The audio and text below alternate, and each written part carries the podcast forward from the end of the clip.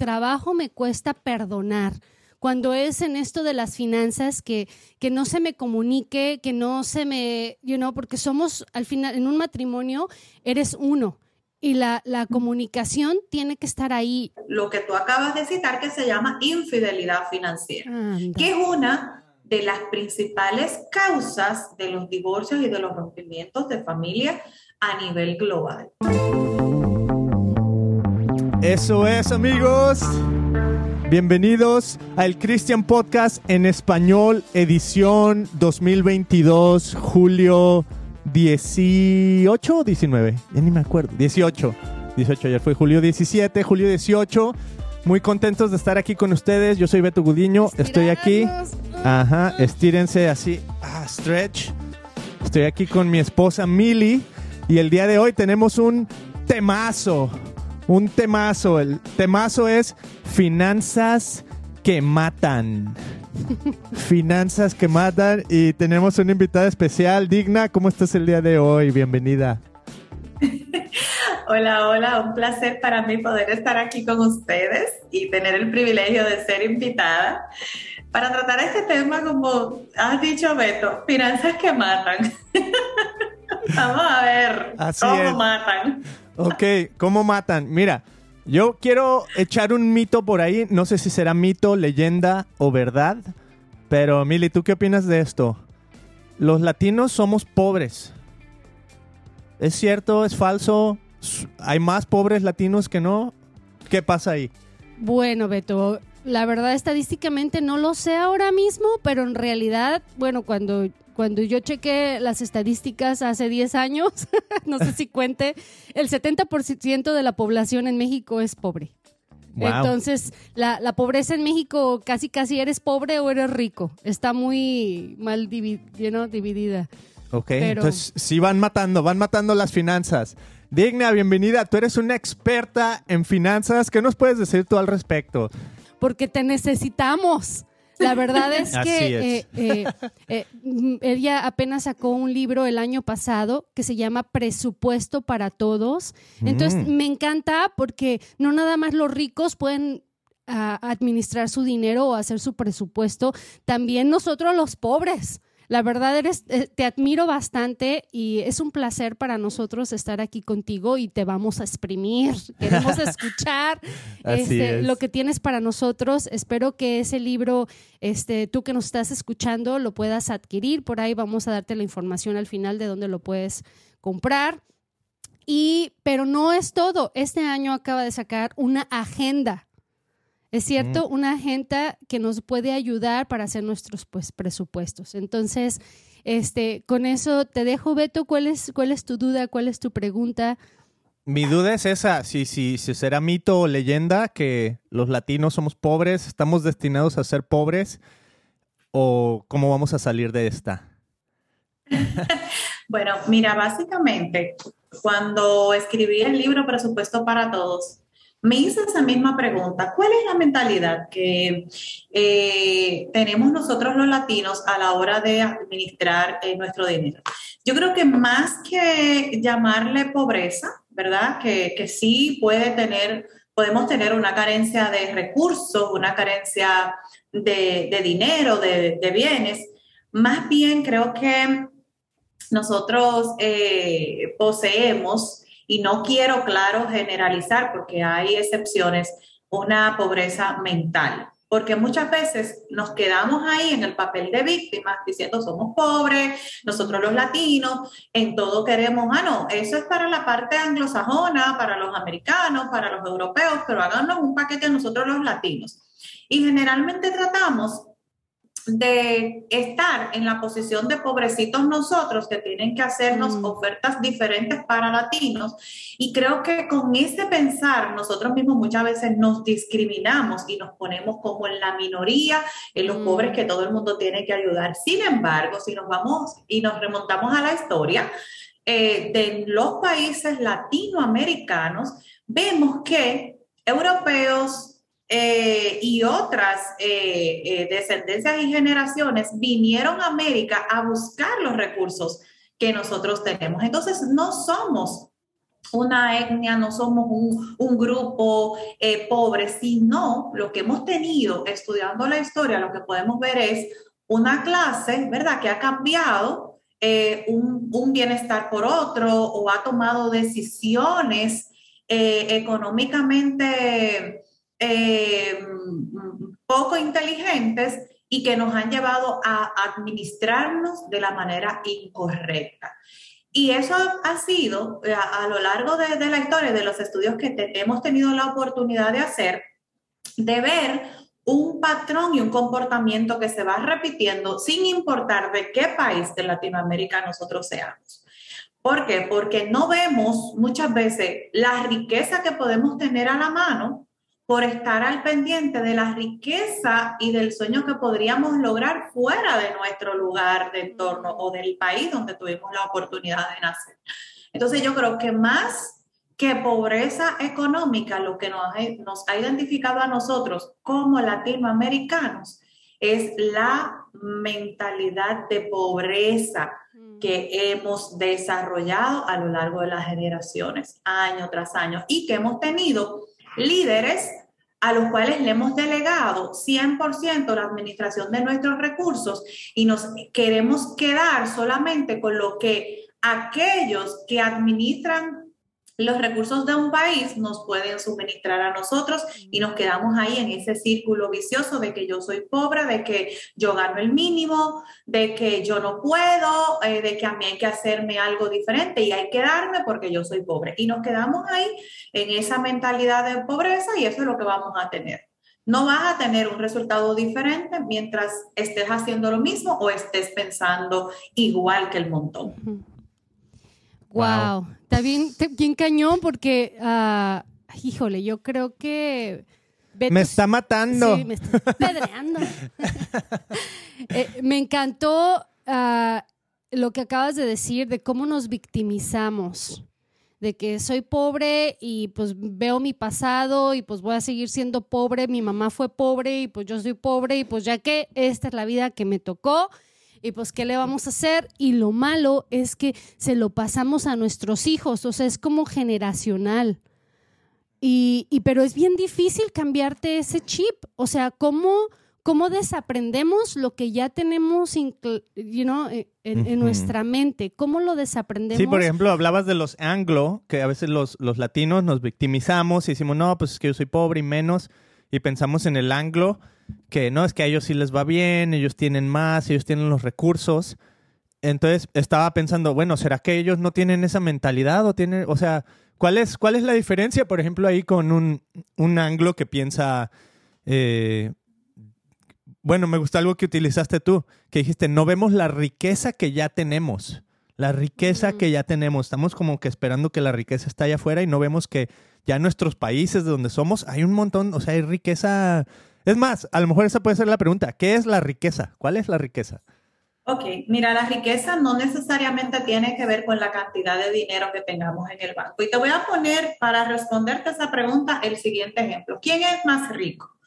Una persona que tiene muchos bienes, pero todos los ha adquirido apalancado en deudas, mm. o una persona que quizás tiene menos activos o bienes que lo que puede tener esa persona, pero todo lo ha comprado a base de ahorro, cash money, eh, como decimos los dominicanos, un peso encima del otro y no ha acumulado deudas. ¿Cuál es más rico? Pues si hacemos la ecuación para identificar la riqueza de una persona basado en esos datos que te estoy dando, pues va a ser más rico aquel que tiene más bienes que lo ha comprado eh, de manera cash. O sea, el nivel de endeudamiento es lo que determina qué tan rico tú eres. Cuando hacemos la ecuación de los activos menos los pasivos o esos bienes menos las deudas que tú has tenido que adquirir para adquirir esos eh, activos o bienes, es lo que va a determinar el nivel de tu riqueza. ¿Qué quiere decir eso? Que, la,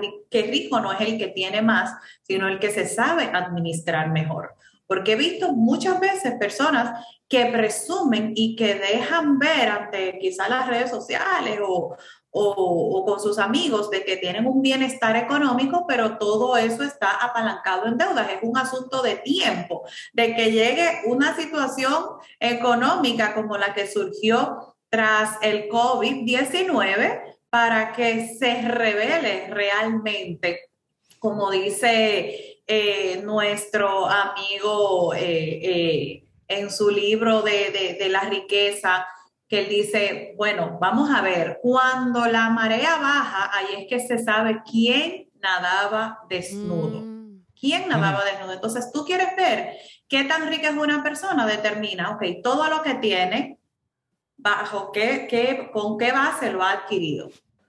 A través de deuda, apalancado en deuda, o ha sido una persona que ha ahorrado, que se ha tomado el tiempo para adquirir los activos que tiene, los bienes que tenga, aunque no sean muy costosos, pero todo lo que tiene es totalmente suyo porque no se lo debe a nadie. Así se mide la riqueza. Ok, lo que estoy entendiendo yo es que hay activos y pasivos, pero hay que nadar desnudo. Eso es lo que entendí. O ya estoy bien confundido. No, es que lo que yo entendí es que cuando le vas a hacer un scan a la persona para determinar si es rica o pobre, realmente baja la marea y va a salir todo al flote. Dice, oh my gosh, realmente estás encuerado, no tienes nada. Mm. Todo lo debes. Mili, yo pensé que tú querías que fuéramos a la playa a andar. ¿No? no, Beto. Ay, ok, supongamos que ya estamos hasta las patitas. Ahora sí que nadie nos dijo, somos ignorantes de cómo usar. Es un caso de una persona que conocemos, que escuchamos por ahí, ¿ok? No piensen que aquí nadie, no estamos señalando a nadie. No, no, no, no. Nada. Nomás, bueno, hay, sabemos que hay gente que está bien endeudada. Un amigo nos dijo que tiene un amigo que hay un amigo. No, yo creo que, que, podemos saber muchos en ese caso. Que dices, chin, pues la verdad es que luego de repente, aparte de que nos victimizamos, le echamos la culpa al mundo o le echamos la culpa a, la familia, a la escuela, porque la escuela nunca me enseñó o mis papás nunca me dijeron, ¿no? Entonces, podemos, eh, somos, eh, como seres humanos, es bien fácil para nosotros echarle la bolita a los demás y no tomar no tomarnos en serio este, lo que nosotros hicimos por nuestras propias fuerzas. O sea, tratamos de echarle la culpa al Tú dale, tú dale, me están cayendo todas. Supongamos que ya así de mis tarjetas están eh, estoy endeudada, debo mi carro, debo mi casa, las tarjetas están full. ¿Qué puedo hacer? ¿Cuál es mi siguiente paso para yo salir? Porque la verdad es que nos está quitando el sueño. Nos está matando, así. Ya. Ok, hay salida. Hay salida, gracias a Dios hay salida y es precisamente empezando por esa radiografía que tú nos decías, vamos, nos sentamos, hacemos una cita, evaluamos eh, cuál es la situación actual. Hay eh, una evaluación que nosotros hacemos para identificar la situación económica o el nivel de salud o enfermedad financiera que pueda tener la persona.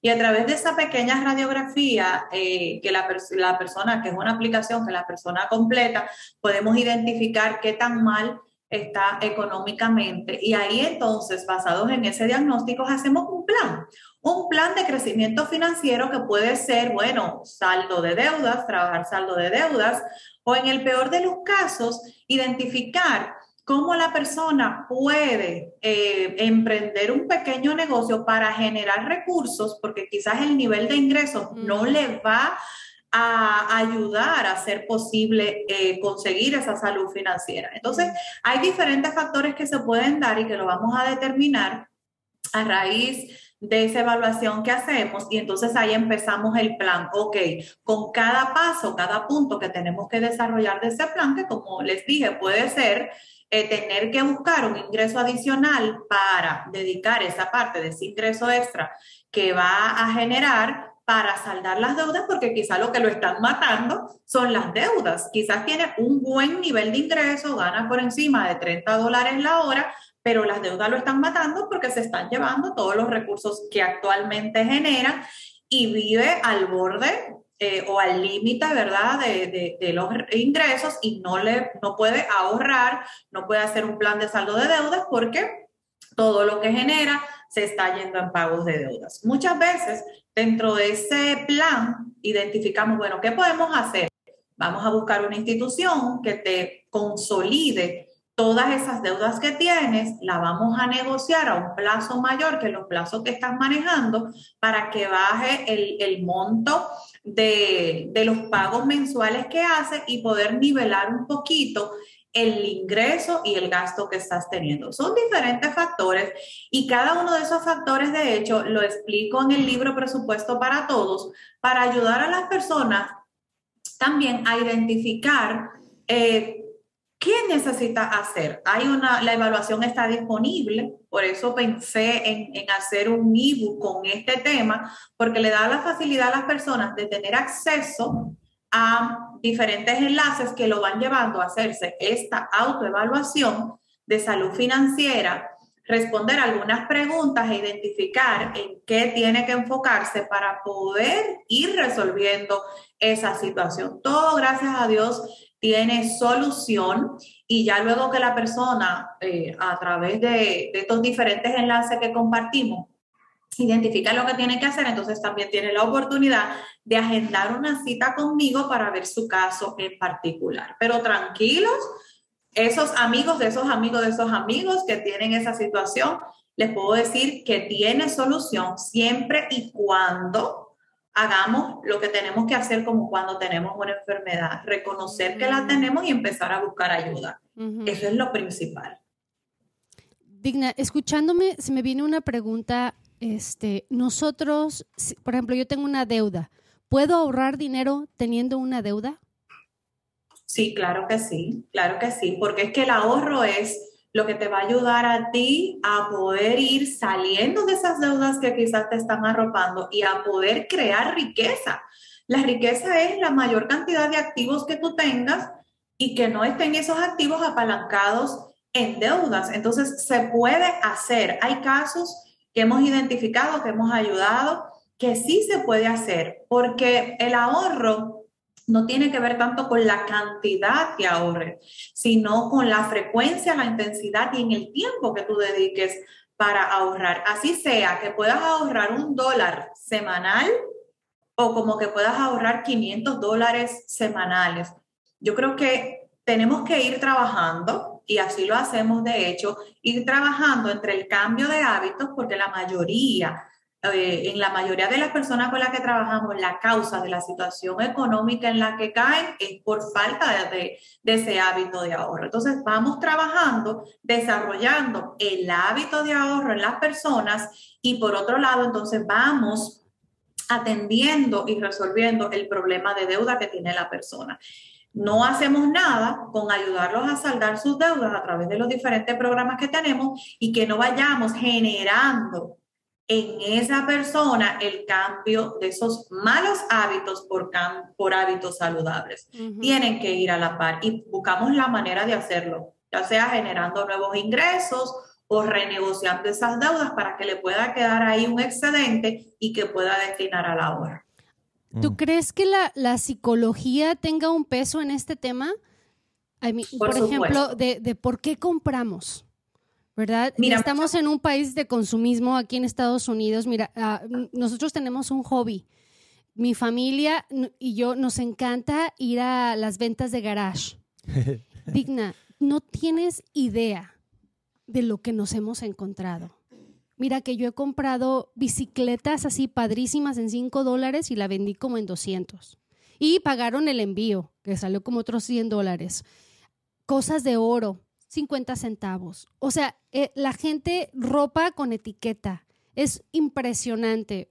Gracias a Dios, yo a mis hijos, yo no, como es nuestro hobby y diario vamos en busca de, de tesoritos, es súper divertido pero también trato de que sea dentro de mi budget, de mi presupuesto, porque luego dices, ah, es que está bien barato. Es eso el mi, eh, mi problema. Podemos ir, yo descansé como un año de no ir a... o terminas con tu casa llena de cosas que en realidad no necesitabas, baratas, baratas, pero no necesitabas, a veces. Sí, o luego pienso, oh, este para mi suegra, oh, este para mi sobrina, este para mi amiga, porque está tan barato, pero sin darme cuenta ya me gasté 100 dólares en cosas que ni siquiera son para mí y que no había planeado, entonces ese dinero lo hubiera podido usar para pagar mi deuda o para, para invertirlo en mi familia, ¿va? Entonces, pero hay gente que también usa la tarjetita y dice, se siente mal y a esa persona me la encuentro cada que, que, que voy a la tienda y le digo, wow, tú vives aquí o qué onda, porque se la viven en las tiendas, como que no tienen nada que hacer y su hobby es ir a las tiendas. ¿no? Para llenar o satisfacer. Hay algo psicológico ahí, ¿no?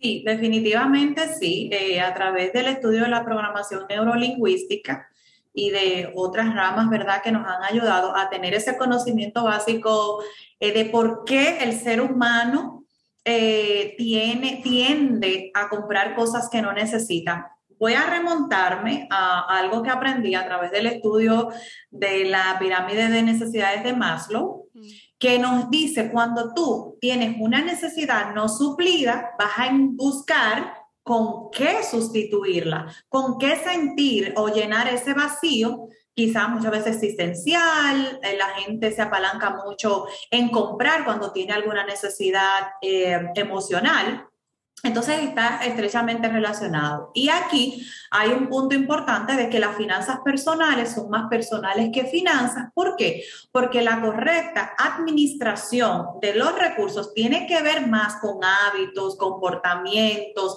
necesidades cubiertas o no, que me van a llevar a mí a tener o no una administración adecuada de los recursos. Entonces, ¿qué pasa? Hay personas que sienten que pueden llenar una necesidad eh, en su vida a través de las compras que hacen y no se sientan a evaluar de que si eso que realmente yo voy a adquirir lo necesito o no.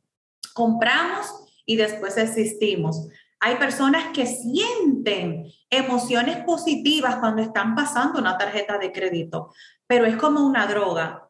En ese momento sentiste el placer, pero una vez llegaste a tu casa con todas esas bolsas, de compra, pues lamentablemente dices, bueno, no lo necesitaba. Cuando llega el corte de la tarjeta, empiezas a maldecir y, a echar por boca eh, todos esos, esos, eh, eh, esas emociones encontradas, porque, ok, tienes eso ahí, pero ya se fue el placer, ya se fue el efecto que eso surgió en ese momento y ahora viene la dura realidad de tener que pagar esa tarjeta.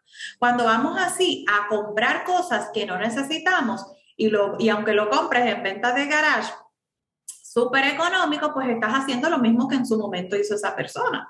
Compró aquello sin evaluar si realmente lo necesitabas y simplemente se está haciendo un cambio. Estaba allá, que no lo usaban y ahora yo lo muevo para mi casa. Ahora está acá donde no lo uso tampoco. Exactamente, entonces caemos en ese círculo vicioso y lo que vamos es cambiando las cosas materiales de dueño, pero siguen cayendo en la inutilidad igual porque no lo compré porque lo necesitaba. O dije, ay, le voy a comprar esta blusa a mi mamá porque le va a quedar súper bella, pero ya ella tiene un closet lleno de ropa también con etiqueta que tampoco lo necesitaba. Y vamos cayendo en ese círculo vicioso. Yo creo que para contrarrestar eso, hay un, en el libro precisamente, hay un auto-coaching para que en ese momento que tú quieres comprar algo, te hagas cinco preguntas básicas.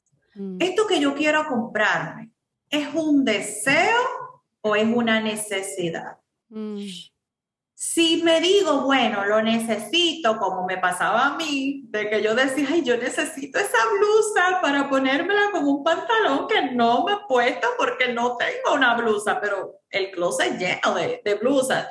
Y me creaba la necesidad, entonces ahí te confrontas y te preguntas, ok, ¿eso que yo voy a comprar realmente, lo necesito o es un capricho. Es algo que en este momento quiero llenar un X necesidad o X emoción y lo estoy comprando para sentirme liberada de, de lo que realmente me está pasando. Mm.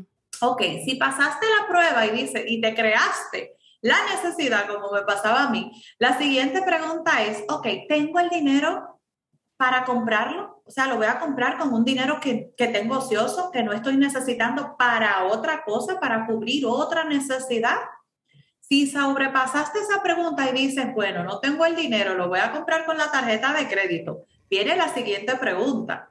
Ok, esa tarjeta de crédito, cuando llegue el corte, ¿vas a tener el efectivo para pagarla 100% o vas a tener que financiarla? Si entonces la vas a financiar, pregúntate, ¿cuánto es el interés que me va a cobrar el banco? ¿Por cuánto tiempo voy a tener que estar financiando ese pago de esa tarjeta de crédito? Entonces, fíjate cómo vas eh, discriminando en cada pregunta y vas interiorizando cada respuesta.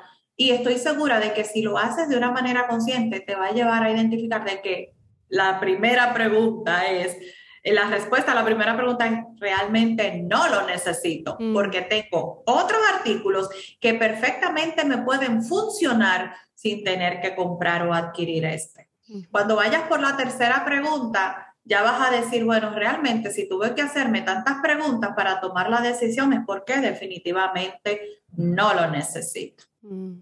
Wow. Oh Ahí está, o sea, no se necesita. claro. Pero qué interesante lo que decías tú que fíjate, o sea, dijiste, es como una droga.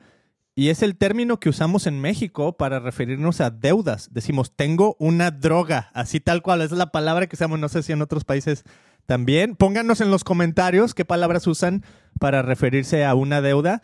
Pero en México, o sea, esa necesidad de decir... Está bien endrogado. Está bien endrogado, o sea, está bien endeudado, pero es, es, el haber dicho, oh, tuve esa, esa satisfacción momentánea de haber dicho, oh, tuve lo que quería, mm. ¿no? Pero ahora estás lidiando con la deuda.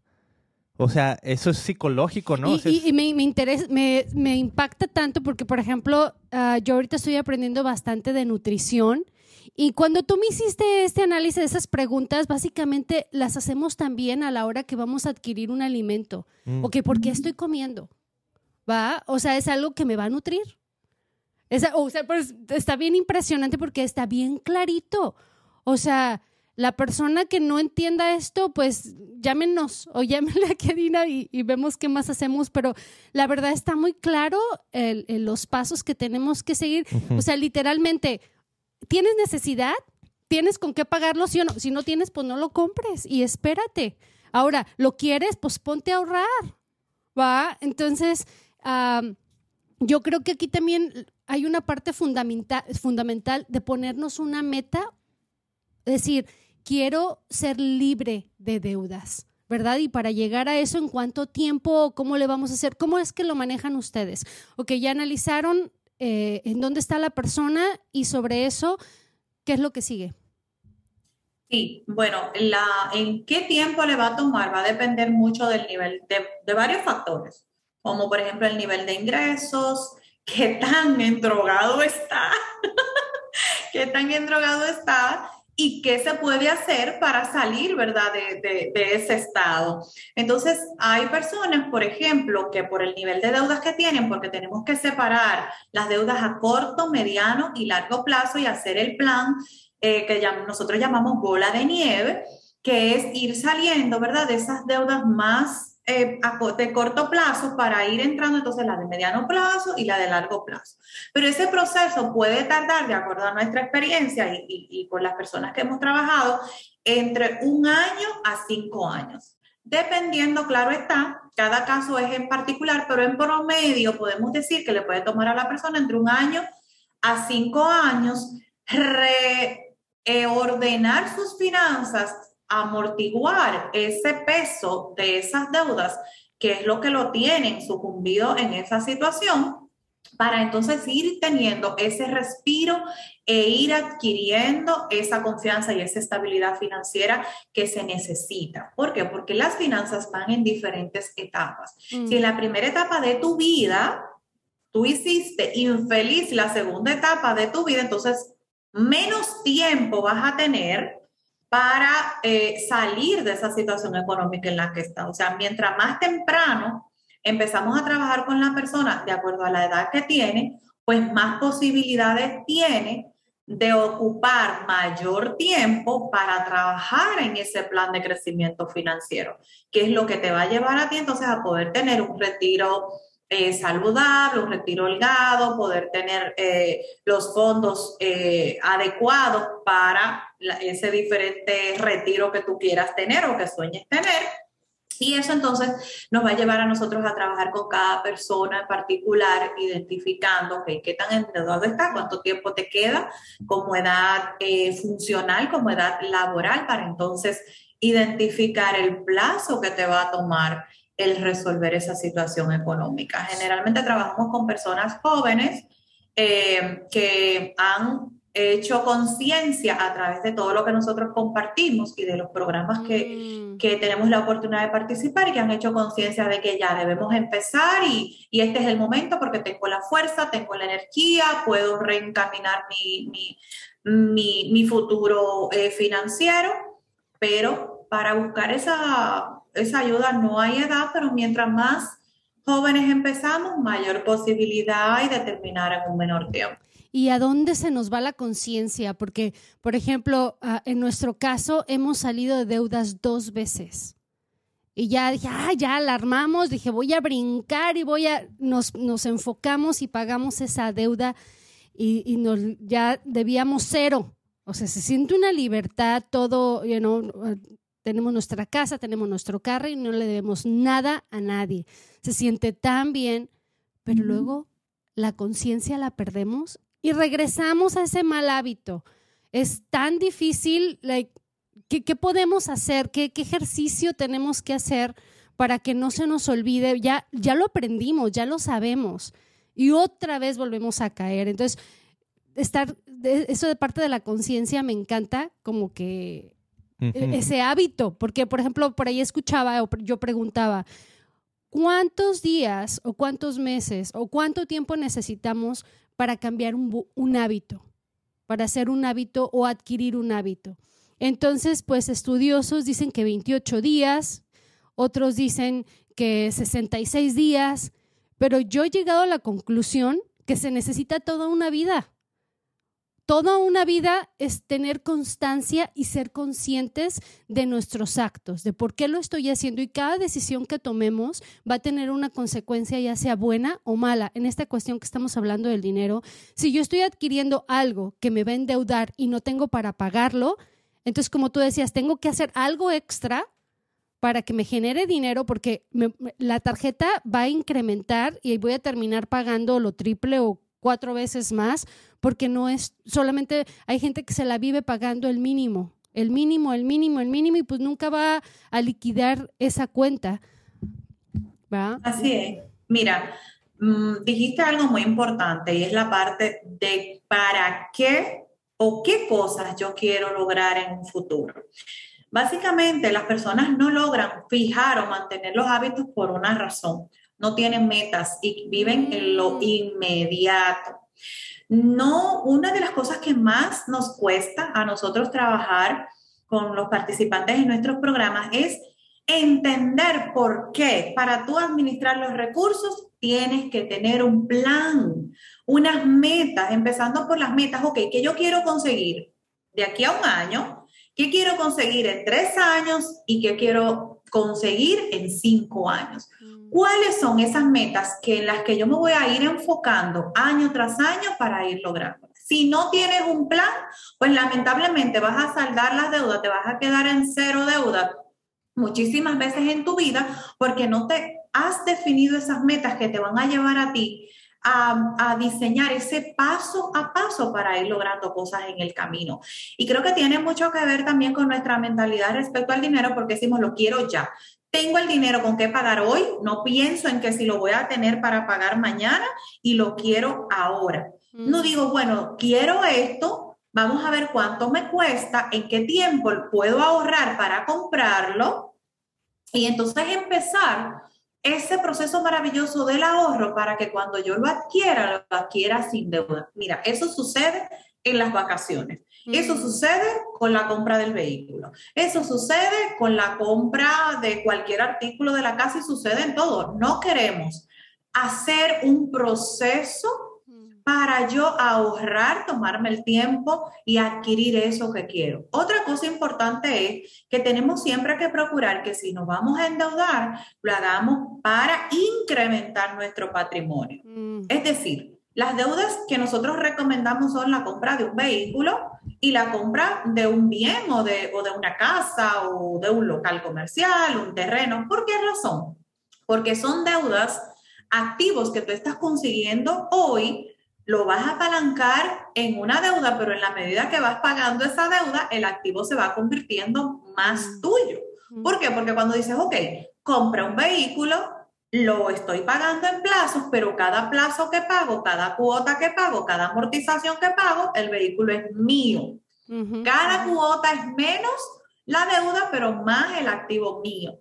Entonces es hacer ese plan, establecer esas metas de corto, mediano y largo plazo, que es lo que te va a mantener a ti enfocado mm. y compartirla, porque por ejemplo, si ustedes hacen ese plan y de repente ustedes se están enfocando en algo que quieren adquirir en un año, pues cuando a ti se te vaya el broche, como digo yo, y vayas a comprar algo que no necesitan, Beto te va a decir, hey, recuerda para lo que estamos trabajando. Mm. Inmediatamente viene ese refresh y tú dices, ay, no, espérate, espérate, mi meta, mi objetivo. Entonces, básicamente no fijamos ese hábito porque no establecemos objetivos, metas que nos van a comprometer a nosotros en X tiempo a lograrlas. Mm. De esa manera te aseguro que si lo hacemos, pues nos ayuda más a enfocarnos y a poder ir saliendo de ese mal hábito de endeudarnos porque quiero la cosa ya, sino hacerlo mediante ese plan.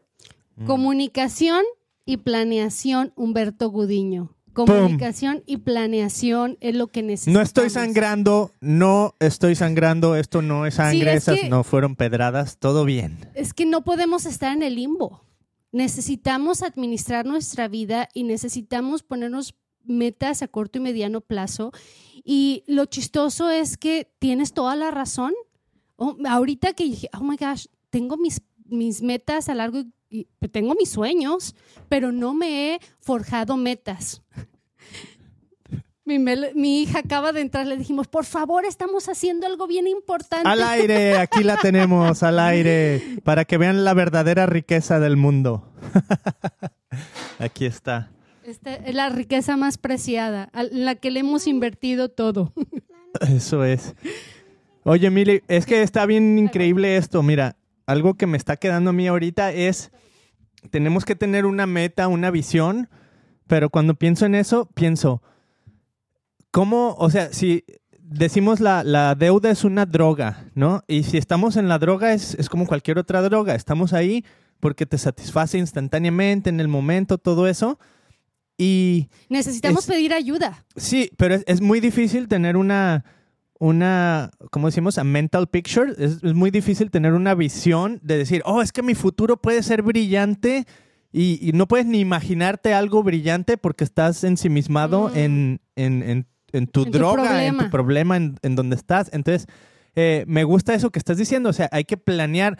Y con eso me venía esta pregunta. Hay, o sea, ¿cuáles son los, los buenos, o sea, hay buenos propósitos y malos propósitos? Hay unos propósitos que tú digas, ¿sabes que Eso ni, ni, le inviertas, ni pienses, no, no pienses gastar tu dinero en esas cosas. O sea, piensa, no sé, eh, un viaje familiar es bueno, es malo, o sea, más o menos por ahí, ¿qué, qué imágenes mentales nos podemos crear para decir, necesitamos mm. crear un, un, mejor futuro. Algo que te apasione para poder librarte de deudas y ahorrar y decir, oh, quiero llegar a tener esto o hacer esto. Sí, o sea, ¿qué, qué, qué visiones puede haber buenas y malas hacia el futuro? Ok, mira, básicamente eh, es no hacer compras emocionales o compulsivas. Claro, eh, y tomando el ejemplo, recogiendo el ejemplo que das de es bueno irse de vacaciones, es malo, lo mejor de la vida es irse de vacaciones y muchísimo mejor si es en familia. Ahora, no compres un paquete vacacional por emoción con la tarjeta de crédito sin antes evaluar cómo lo vas a pagar. Mm. Me quiero ir de vacaciones, volvemos al punto que, que les decía eh, eh, hace un rato sobre las preguntas. ¿Cuánto cuesta? Al destino que me quiero ir, cuánto me va a costar eso, en qué tiempo yo puedo ahorrar para irme de vacaciones, real y efectivamente irme de vacaciones y que esas vacaciones maravillosas y soñadas luego no se conviertan en un, dolor, un dolor de cabeza. Por ejemplo, en el año 2017 nosotros queríamos, mi familia y yo, hacer el viaje de ensueño a los parques de Disney y lo primero que hicimos fue en el 2015 empezar a cotizar cuánto nos costaba Queríamos el sueño completo, alojarnos en los hoteles, que nos lleven en los buses a los parques para poder disfrutar la magia completa. Esa magia completa tenía un precio a pagar. Wow. Y era eh, eh, eh, pagar ese paquete en dos años para poder irnos definitivamente en el 2017 a disfrutar esas vacaciones y que luego no se convirtiera en un dolor de cabeza. Fueron las mejores vacaciones que yo empecé a tener porque no tuve que preocuparme, mi familia y yo, en que, ok, ahora vinimos, ahora viene la dura realidad de que tenemos que pagar. Mm. Muchas veces tomamos a tres años unas vacaciones para durar siete días, quince días, pero vamos a durar tres años pagando la deuda que adquirimos para irnos de vacaciones. Lo siguiente es, me voy de vacaciones, tengo que llevarme dinero, voy a ahorrar ese dinero para no tener que tomarlo prestado ni tener que estar pasando la tarjeta constantemente. De esa manera, fíjate cómo, ok, yo identifico qué quiero, lo que le quiero decir es qué quiero y en qué tiempo yo puedo ahorrar para poder obtener eso que quiero. Así sean unas vacaciones familiares. Claro que es buenísimo irse de vacación familiar.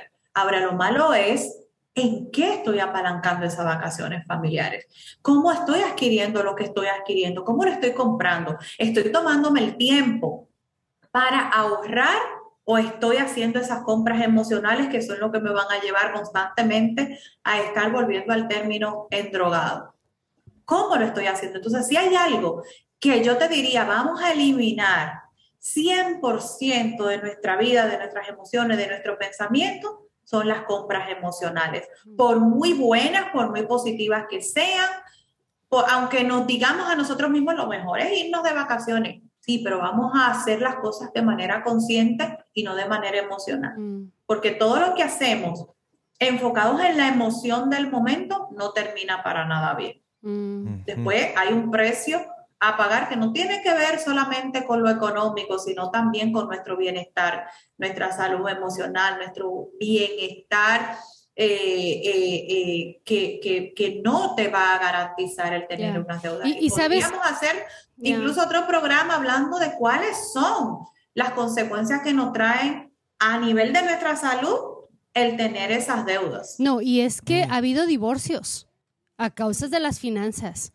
Es el, el sexo o la carencia y las finanzas son los dos temas principales en, un matrimonio. A mí me da un coraje. O sea, no sabes, y yo no sé si soy rencorosa tal vez, pero qué trabajo me cuesta perdonar cuando es en esto de las finanzas que, que no se me comunique, que no se me, you know, porque somos al final, en un matrimonio eres uno y la, la, comunicación tiene que estar ahí, ¿verdad? Entonces, cuando no se me comunica, cuando no se me dice, oh, y me cuesta, y es un, e, el, el perdonar tarda tal vez meses, así grueso.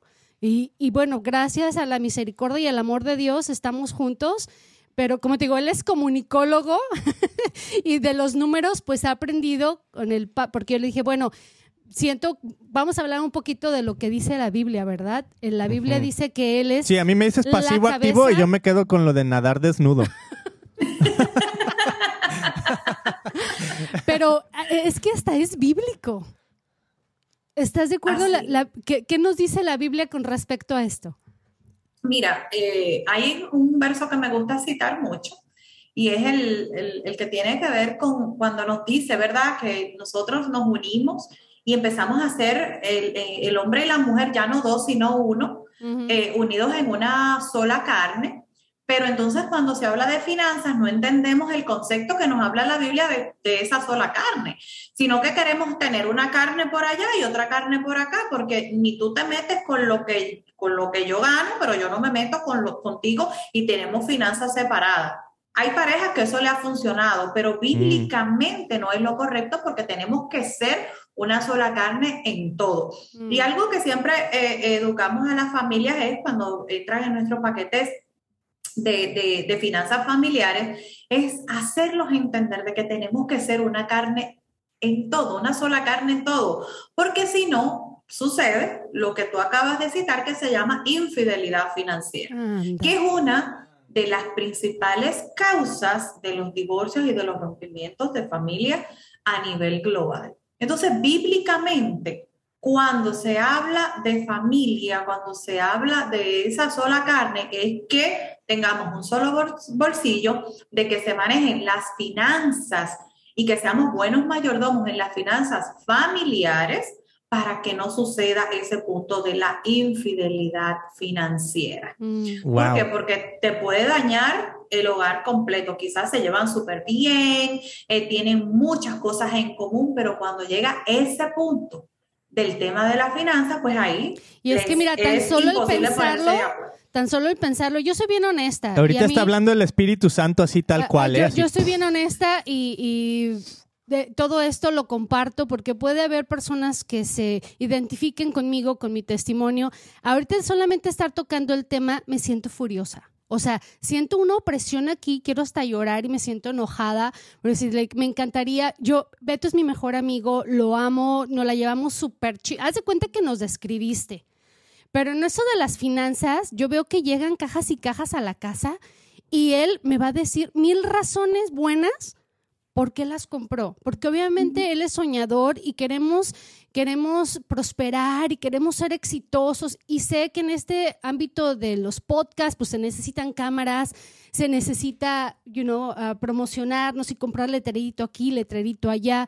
Pero yo me quedo con el temor, digo, ok, estamos invirtiendo en nuestro negocio, estamos invirtiendo en nuestro futuro. Mi pregunta aquí es, ¿cómo lo voy a pagar?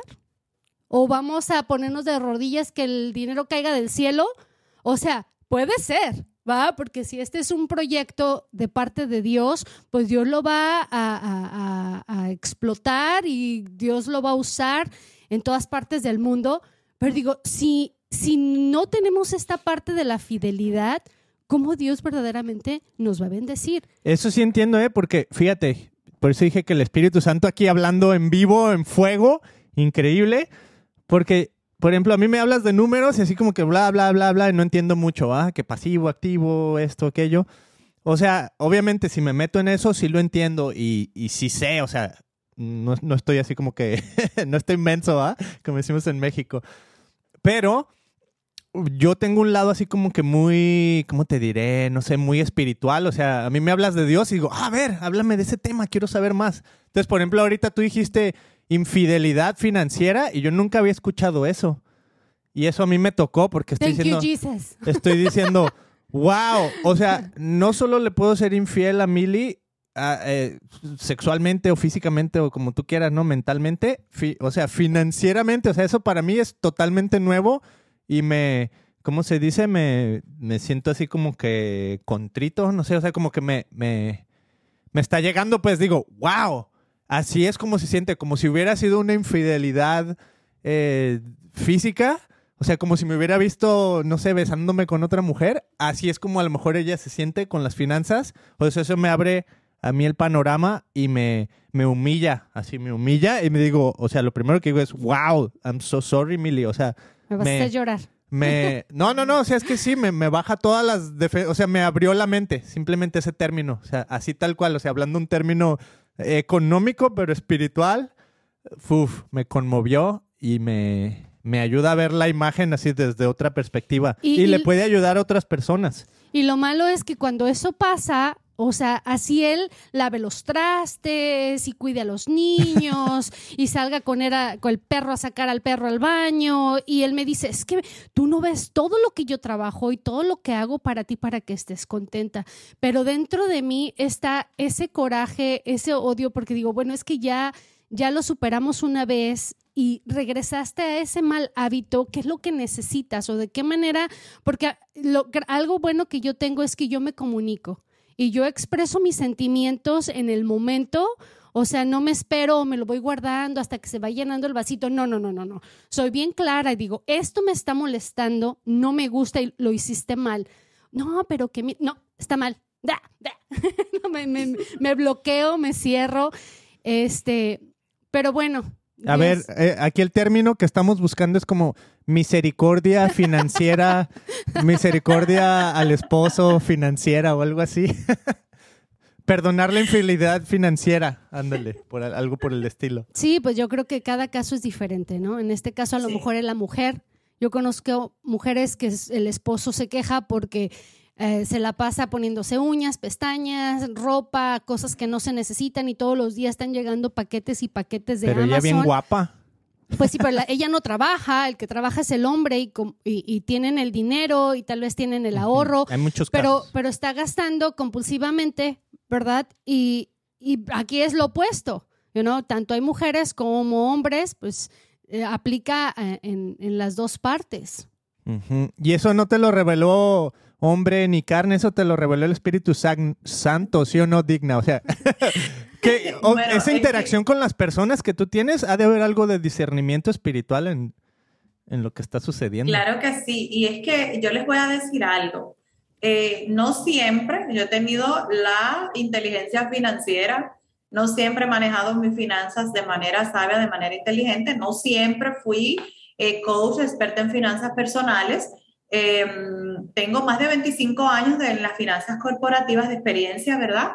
Pero eh, no aplicaba ninguno de esos conceptos para mí hasta que en el 2003, pues caí en un hoyo negro, en un agujero negro, eh, y pude entender de que el conocimiento que yo tenía, si yo no lo aplicaba para mí, de nada iba a servir. Y esto, pues, me llevó a eh, sanear mi, mi, situación financiera, a entender y a poder llevar a la acción todo el conocimiento que tenía y a especializarme en esta área de las finanzas personales y adquirir las certificaciones que, que he podido adquirir para poder ayudar a otras personas. Pero también parte de los estudios lo he enfocado en esa parte de esa mayordomía que nos habla la Biblia respecto a la finanza. Y es que este sería otro programa también. Las finanzas tienen que ver mucho con nuestra espiritualidad, porque trabaja directamente con nuestras emociones, con nuestro comportamiento, en llenar muchas veces vacíos existenciales enfocados en con lo que quiero aparentar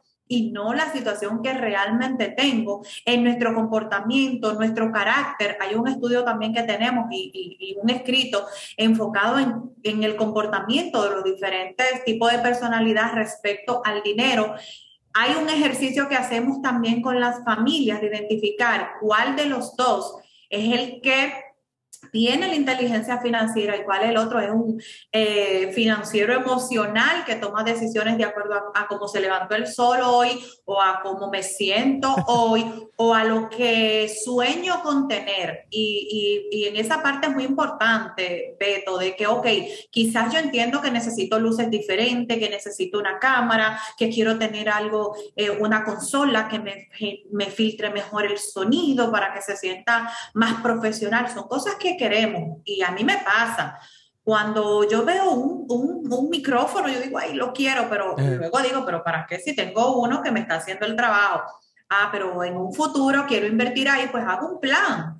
Y ahí te llevo a, a esa palabra mágica que podemos decir, puedo querer todo, pero tengo que hacer un plan para obtenerlo. Porque si no, voy a estar comprando y comprando y comprando y en qué momento voy a disfrutar todo eso que estoy comprando. Si no voy a tener que estar trabajando, trabajando, trabajando constantemente, generando ingresos para poder pagarme la vida que yo estoy decidiendo tener en este momento.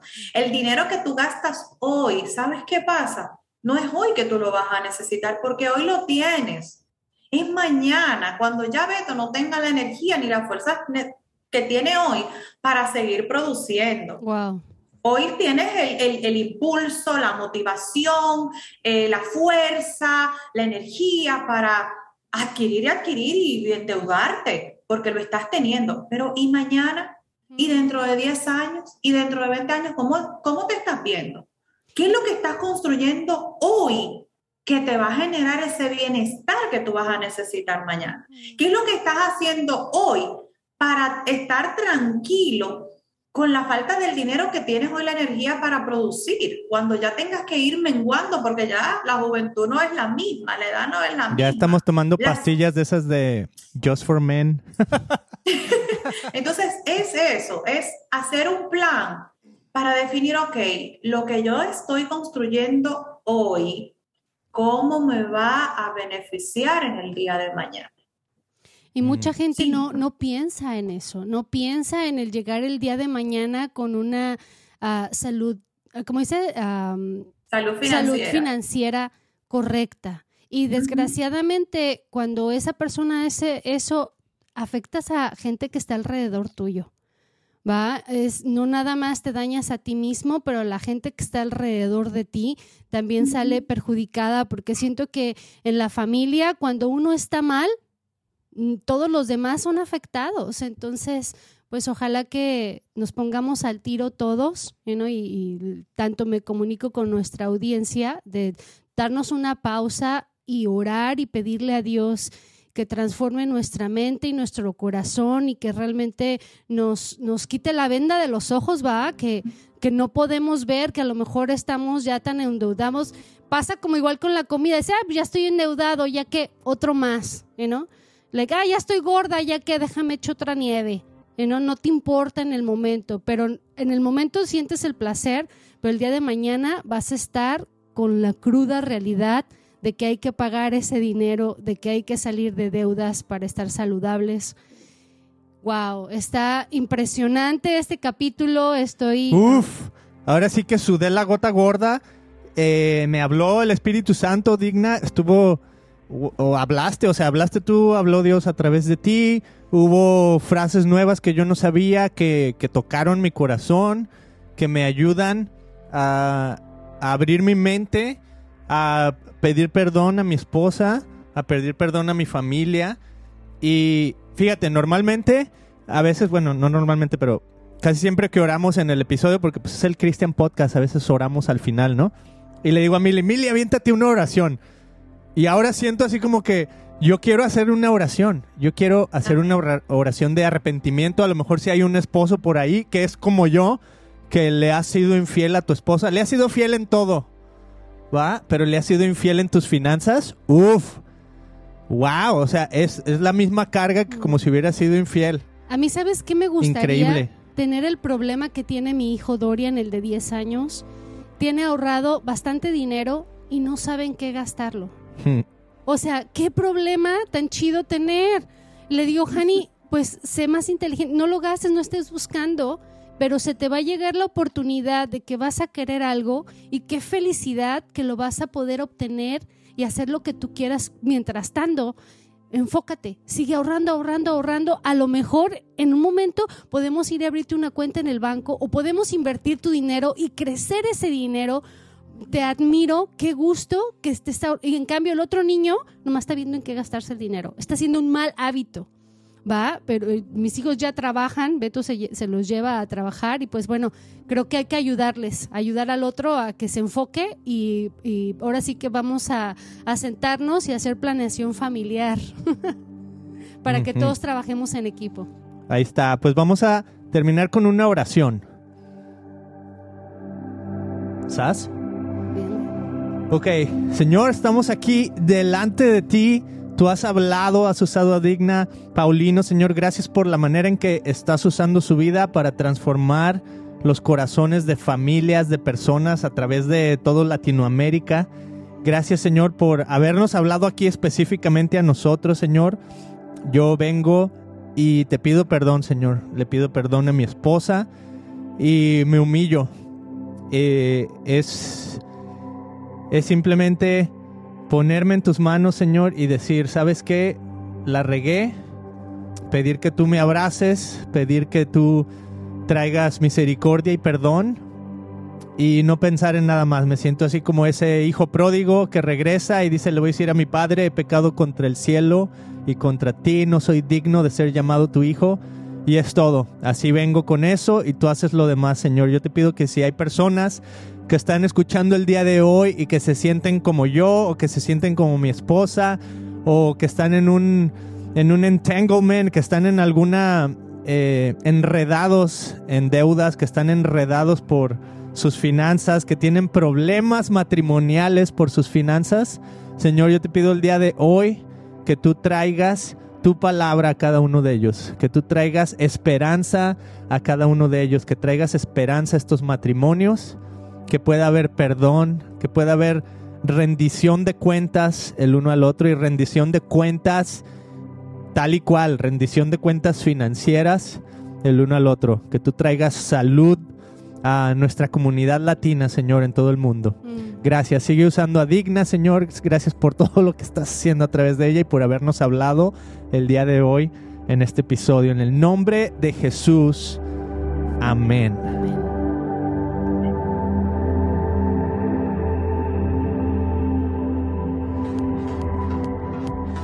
Digna, ¿dónde, ¿dónde podemos saber más de esto? ¿Dónde si la gente necesita ayuda así ya hoy, inminente? ¿Dónde te pueden encontrar? ¿Dónde pueden buscar tu libro? Eh, ¿Cómo podemos saber más para ayudar a nuestras familias? La agenda, exacto. Claro que sí, bueno, la tengo acá la agenda, la agenda de edición 2022, ya próximamente saldrá la 2023, que es una herramienta que les ayuda pues a mantenerse enfocados porque hacen un pequeño presupuesto mensual, diariamente lo van ejecutando y al final hay una evaluación, una, reflexión y algo eh, muy bueno que hemos hecho para todos ustedes. El libro lo pueden adquirir a través de Amazon Está disponible en Amazon presupuesto para todos. Asimismo, me van a ver ahí con unas pesas eh, em, de dinero eh, en, la imagen y van a identificar rápidamente presupuesto para todos, súper económico porque hemos, lo hemos hecho como un regalo para toda nuestra comunidad y hay enlaces que los va a llevar a, descargar contenido totalmente gratuito y hemos hecho algo de verdad de mucho valor y beneficio para toda nuestra comunidad. También en las redes sociales me pueden seguir a través de Instagram está la página del programa de radio que tenemos, Liderando tus Finanzas RD, y también tenemos un contenido que los ayuda a mantenerse enfocados en un reto que hemos lanzado para este año, que se llama Gimnasio Financiero RD. Y también la página de nuestra escuela, equipa.escuela. Yo sé que son muchas cosas, pero ya saben, ahí eh, nos pueden encontrar en Instagram, Liderando tus Finanzas Everyday Gimnasio Financiero RD y equipa.escuela. En Facebook es más fácil. En Facebook simplemente buscan Equipa, Escuela de Liderazgo, Finanzas y Emprendimiento o la página del programa de radio Liderando tus Finanzas RD y ahí también pueden tener contacto a mi WhatsApp y a nuestra página para descargar recursos eh, totalmente gratis que los hemos puesto a disposición de nuestra comunidad. Wow, gracias por tu vida, por tu corazón, por querer uh, cambiarnos, y cambiar al mundo. Qué emoción. Este, sé que eso suena mucho trabajo. Gracias por todo el amor y, tu tiempo que le has inyectado a, este proyecto. Este, I can wait. Yo creo que ah, voy a aquí ven, vamos a dejarte a ustedes que nos están escuchando todos los links para que les sea más fácil. Entonces, ya las vienes y aquí, ¡cling! y toda esta información la vas a tener eh, este, aquí disponible. Mil gracias, mil gracias por tu aportación. Y me encantaría volver a tenerte porque en esta vez pues nos enfocamos en la familia, ¿va? Pero no quiero dejar afuera todos aquellos jóvenes que están empezando con una carrera y que, Dina, aquí ir a la escuela es un dineral el que se gasta en las universidades y terminan la universidad y se quedan pero bien encharcados, bien feo. Entonces, yo creo que eso se tiene que empezar desde que nuestros hijos están chicos, ¿verdad? Que ya tienen entendimiento de lo que es el dinero. Y me encantaría volverte a tener de regreso para que hablemos directamente con esos jóvenes que necesitan esa información, porque las escuelas aquí no les enseñan mucho de cómo administrar su dinero. Porque aquí lo este país quiere que estés endrogado hasta las patitas. Así está. Amigos, muchísimas gracias por haberse sintonizado. Como ya saben, nos pueden encontrar en el.cristianpodcast.com. O más fácil, nomás vayan a cristianpodcast.com y ahí buscan en español. Ahí están nuestras tazas, ahí están nuestras gorras, todo lo que ustedes quieran. Y la información de estos episodios en español y en inglés. Ahorita voy precisamente si nos estás escuchando o viendo, voy a tener un episodio en inglés. Vamos a estar hablando de un tema increíble que se llama uh, Gender Identity. la identidad de género aquí en los Estados Unidos que está causando una controversia increíble, muchísimas familias, entonces pues chequenlo también por ahí. Nos vemos en el que en el siguiente episodio. ¿Sale? High five. Ahí está.